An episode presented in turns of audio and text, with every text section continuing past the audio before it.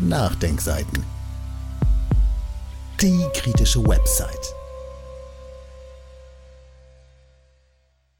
Das Privatisierungswerk der Troika ab 2010 in Griechenland trägt bis heute Früchte und hat Folgen. Beispiel ein schweres Zugunglück. Ein Kommentar von Frank Blenz. Das Zugunglück, das folgenschwerste in seiner Geschichte, erschüttert Griechenland, die Menschen dort und überall, die diese Nachricht aus den vergangenen Tagen vernahmen. Medien verbreiten neben der mit 57 Menschen großen Opferzahl Informationen zum mutmaßlichen Verursacher der Katastrophe, einem Bahnhofsangestellten, ebenso Berichte, die den Ursachen des Unglückes auf den Grund gehen. So erfährt die Öffentlichkeit, dass der einzig angeklagte Stationsvorsteher zur Unglücksstunde vier Tage Dauerdienst hinter sich hatte und gerade mal einige Monate zuvor in einem Crashkurs auf seine Aufgabe vorbereitet worden war. Tiefer blickend kommen weitere Stichworte zur Ursachensuche wie Privatisierung, Personalabbau, Profit, Austerität ans Licht. An den Universitäten wird gestreikt und die Staatstraueranordnung der Regierung von den Studenten als Heuchelei verurteilt. Sowas kommt von sowas. Denkt man an 2010, an das Jahr, in dem vor allem aus dem in Anführungszeichen starken Deutschland gegen das schwache Griechenland ausgeteilt wurde, als gäbe es kein Morgen. Das Morgen ist heute und die Lage ist schlimm. Eine Troika fällt ein. 2010. Wir Deutschen erinnern uns. Griechenland wird als Land, das pleite ist, betitelt. Um im Süden bei den Griechen aufzuräumen und die Konkursmasse aufzuteilen, kommt eine von der EU eingesetzte Truppe ins in Anführungszeichen Spiel, die Troika genannt wird. Wir fleißigen Deutschen schimpfen derweil über die faulen Griechen, obwohl wir doch so gern in den Süden fahren und die entspannte Atmosphäre, die freundlichen Leute und so weiter lieben. Aber erst einmal wird mit harten Bandagen ausgeteilt. Unser Finanzminister Schäuble, der sich mit Geld ja ziemlich gut auskennt und als Christdemokrat das Leistungsprinzip und sicher auch das alttestamentarische Sprichwort Wer nicht arbeitet, soll auch nicht essen kennt, mischt mit arroganter deutscher Dominanz in der EU ordentlich mit.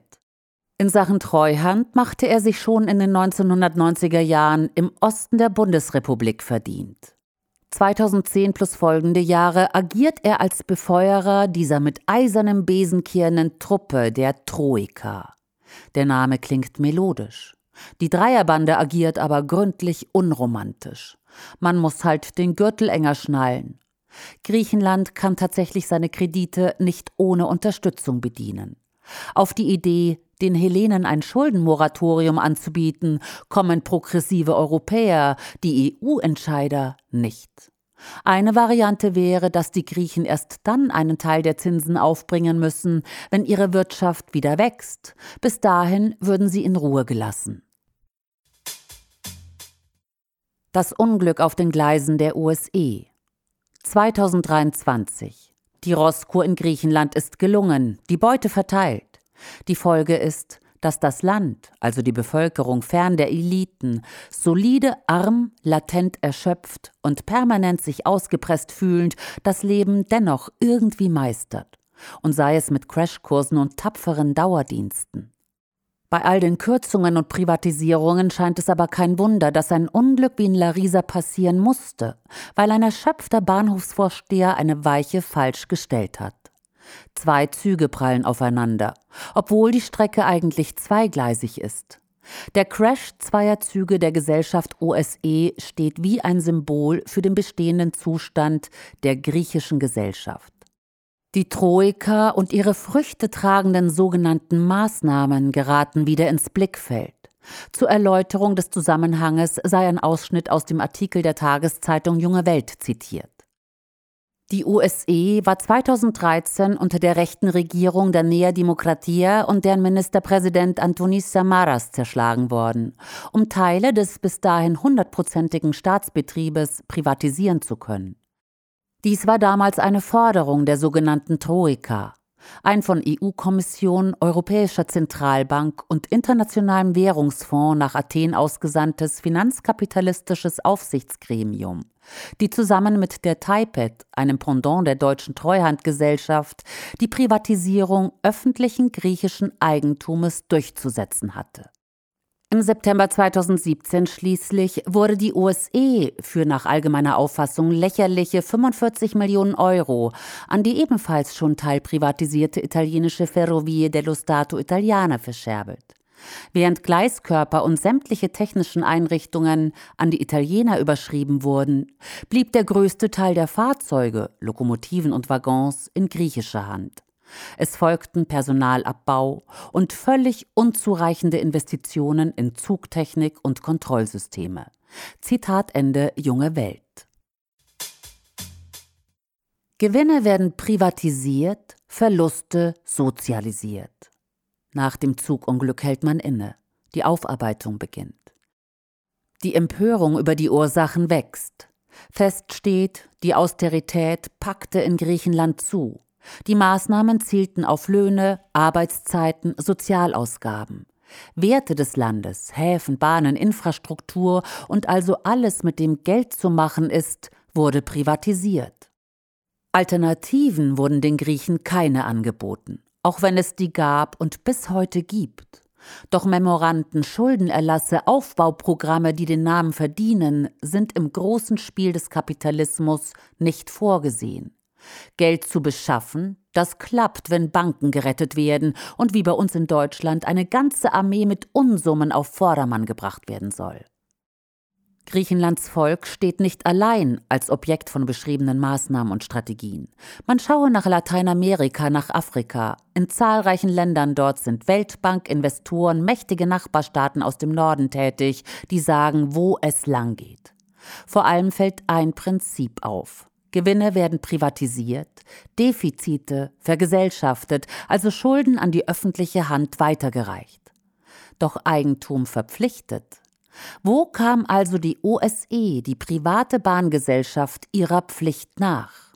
Die Klage an sie ist in Griechenland unüberhörbar. Ebenso, dass sie ihr Eigentum auf Verschleiß fuhr. Warum wohl?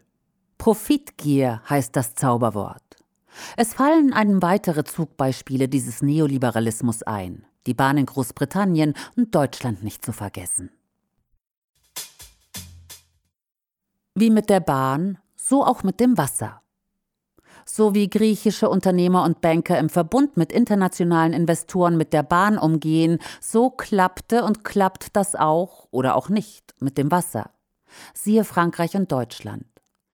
Ende des vergangenen Jahrhunderts stand die Wasserprivatisierung bei unseren Nachbarn ganz groß auf dem Plan von sogenannten Versorgungskonzernen wie Veolia. Die Folgen waren steigende Wasserpreise und sinkende Qualität des Trinkwassers. Tatsächlich schmeckte das Trinkwasser aus Leitungen in Paris mehr nach Chlor als nach Erfrischung. Grund war, dass man die Leitungen nicht reparierte, sondern es beim Spülen mit chlorhaltigen Reinigungsmitteln beließ. Das kostete nicht die Welt. Die gleiche Masche-Privatisierung erlebte Deutschland. Französische Versorger hatten ihren Fuß in der Tür, die Stadt Berlin verkaufte etwa die Hälfte ihrer Wasserversorgung. Die Preise stiegen nun auch in der deutschen Hauptstadt, während knausrig Geld für Investitionen und Instandhaltung der Infrastruktur zur Verfügung gestellt wurde, der Rendite wegen. Vergesellschaften statt privatisieren. Doch siehe da, Dank eines Volksbegehrens musste die Stadt 2013 die privaten Anteile zurückkaufen, also rekommunalisieren wobei die Zeche die Berliner über den Wasserpreis abstottern müssen. 1,2 Milliarden Euro. Zahlreiche französische Städte taten es genauso wie Berlin.